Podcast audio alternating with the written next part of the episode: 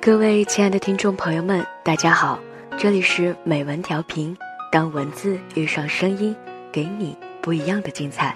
我是文文。今天文文呢和大家分享的文字是陈大力的《我不会再等你了》。朋友说，他这辈子最没出息的样子，出现在十七岁。他有个很喜欢的男孩子，十七岁女生喜欢的那种。你们也知道，除了脸蛋，哪哪都不靠谱。他明里暗里追她很久，他也不是傻子呀，也知道他的意思，但就是吊着他，不表态，不拒绝，高兴了说话就往暧昧靠一靠，不高兴了直接失踪一阵子。等他心急火燎的再次联系他，呵，他可是云淡风轻的很，啥事儿也没有。主动出击不矜持的女生，虽不能说掉价，但的确不太容易被男生珍惜。我那位朋友就是，男生深夜说帮他写作业好不好，他就满口答应，小菜一碟的样子，很吃力的帮他做完。我朋友成绩也不好的，到处问人，还托人检查，才把那份作业写好。想到总归是帮他一件事情了。第二天，满怀期待的交给他，等待着他的回应。结果男生说：“谢了，这份作业不是他自己要写的，他是帮喜欢的女生写。”我朋友知道这件事之后，嚎啕大哭，自尊被践踏到这一步，才终于狠下心，再没有跟那个男孩联系。可是后来有一天，男孩家里爸妈吵架。心情很差的找他聊天，语气脆弱，像受伤的小鹿。我朋友很不争气，一下子心又软了，又跟他好言好语的聊。这个时候我才懂了，其实他一直在等着他的，等着他再主动一次，哪怕不反省、不道歉，哪怕是像朋友一样，随便跟他说说话，他紧绷的自尊也会松弛。柔软的，宽宥他。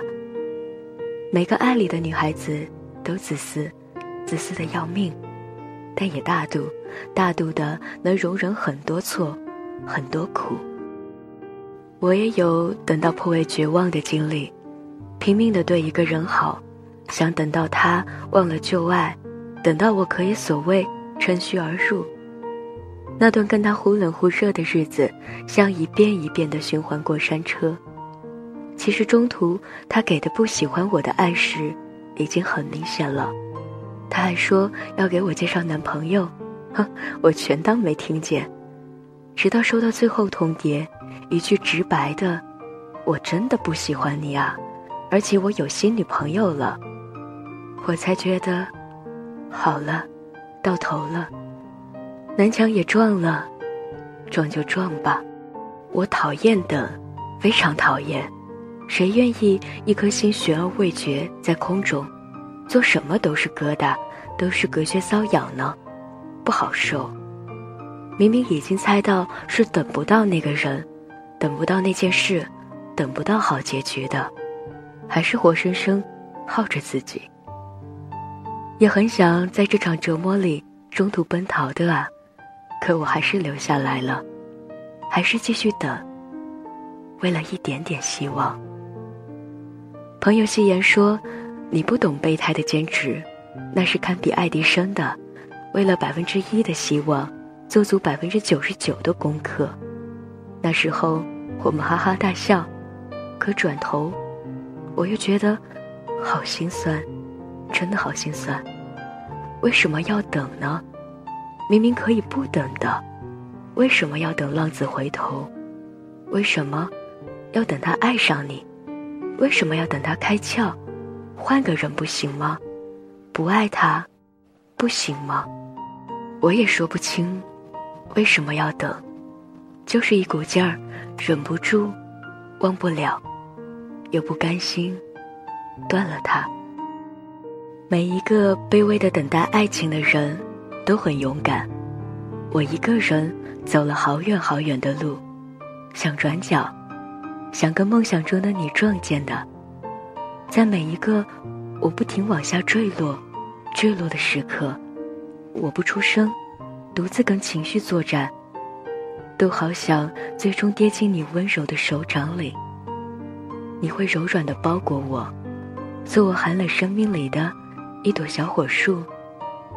可我到最后才知道，我等不到了，等不到这朵火树。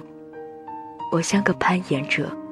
纵使勇气高达万丈，若是耗尽了外援，也必须知难而返。其实我这个人没什么底线的，你只要多向我笑，多向我伸手，多讲委婉的话，不冷漠的斩钉截铁，可能我还坚持得下去。你多爱我一丁点，一丁点就够了，我也不会放弃的。我是真的。这么想过，多少次我都知足的自勉着。今天你对我寡言少语，没关系，兴许明天你就愿意跟我滔滔不绝了呢。可是明天没有，这个明天没有，下个明天也没有。终于，我知道今夜该在房间里把自己灌得醉醺醺了。醒后头疼一场，阳光晒到床角，我晕乎乎的起身，脑中闪过你的名字，心脏疏忽抽痛，可是我知道，我不能再联系你了，不能再想了，我不能再等你了，我不会再等你了，我终于承认，我等不到了。文章到这里就结束了。生活中，你是不是也等待过这样一个人，等待着他再次和你聊起他的生活，哪怕只是只言片语，你也会心花怒放。愿你等待的人，刚好也喜欢你。好了，这期的美文调频到这里就要和大家说再见了，感谢大家的收听，我是文文，我们下期节目不见不散啦。